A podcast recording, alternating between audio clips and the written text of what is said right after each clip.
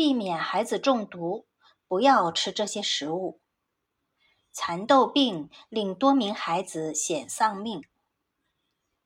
四岁的孩子和爷爷奶奶一起住在乡下。两周前，奶奶从地里摘回新鲜的蚕豆，晚上做了一道蚕豆炒鸡蛋。新鲜的蚕豆香甜可口，孩子吃了两大勺。起初一切正常，可没成想，到了晚上，孩子开始出现肚子疼的情况。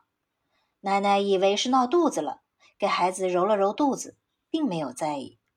直到第二天早上起来，孩子感觉全身哪里都不舒服。奶奶闻声赶来，被眼前的场景吓了一跳。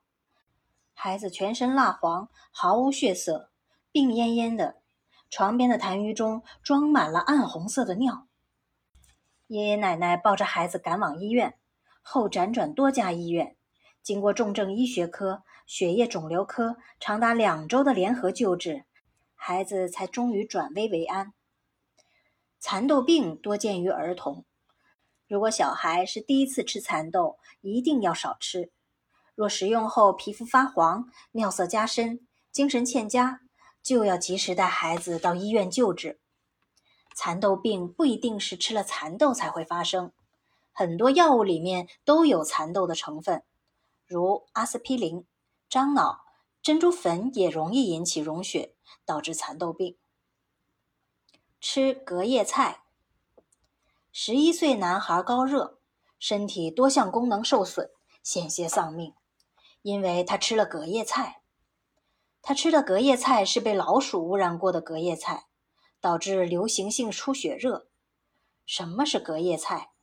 其实并不是说隔了一夜，而是指隔了八个小时的菜，就是您这一次做完放了八个小时的菜叫隔夜菜，并不是所有的隔夜菜都不能吃。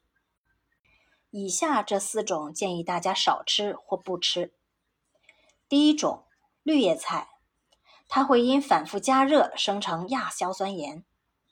第二种，海鲜类，反复加热之后会使蛋白质降解，对肝肾功能有一些损害。第三种，豆浆，放置半小时以上的豆浆建议别喝了。第四种，咸鸡蛋。剥开之后赶紧吃，不建议放的时间过长再去吃。久泡的木耳，有这样一个病例：一名四十岁的女性出现了反复的呕吐、腹泻，后来昏迷了。去医院检查，发现他的肝脏、心脏、肾脏严重受损，后来做了肝移植才保住性命。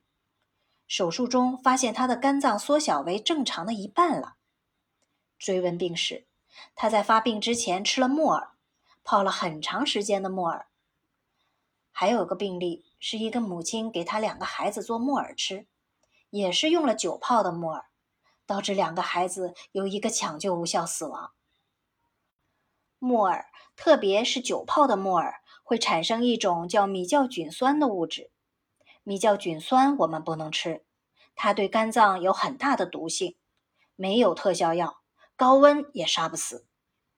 其实我们吃木耳，烹饪前泡二十分钟到三十分钟就可以了。如果木耳泡了之后发黏，就有可能产生了有毒物质，会危及我们的生命，建议扔掉。银耳也是一样。未煮熟的豆浆。王女士每天早晨都给孩子现打豆浆，那一天有些匆忙。榨完豆浆之后，匆匆热了热，让孩子喝完了去幼儿园。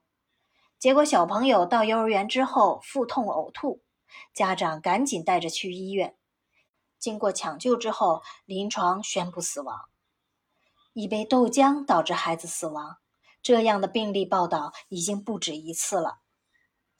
豆浆是很有营养的，但是生豆浆还有未煮熟的豆浆里面含有皂带。摄入大量的皂带，轻者会导致我们失明，重者致死。所以喝豆浆一定要煮熟。关于煮熟，我们有一些误区，觉得泡沫起来了、水开了就是熟了，这是错误的。因为这个时候可能是皂带产生的泡沫，这种泡沫起来之后，我们要关小火，继续再煮五分钟，才能确保它是煮熟的。也在此呼吁卖豆浆的商家，把豆浆煮熟后再卖给大家喝。杨桃，一个杨桃要了八条人命，这个真的不是吓唬大家。有医院曾报告二十例杨桃中毒患者，其中十七例吃了半个或一个新鲜的杨桃，三例喝了杨桃果汁，但是这二十例都出现了严重的后果。有些肢体麻木，有些出现意识障碍，还有人不停的打嗝，最后八例死亡。海南三亚也报道过杨桃中毒的事情。杨桃对我们的肾是有损伤的，有三类人群是不建议吃杨桃的。第一类是肾功能不全的人，也就是肾病患者，不建议吃杨桃。第二类是有高血压、糖尿病的人，不建议吃杨桃。第三类是小孩子，也不建议吃杨桃。最后，强烈建议卖杨桃的商家一定要注明“肾功能不全者、有肾病者禁止食用”的字样。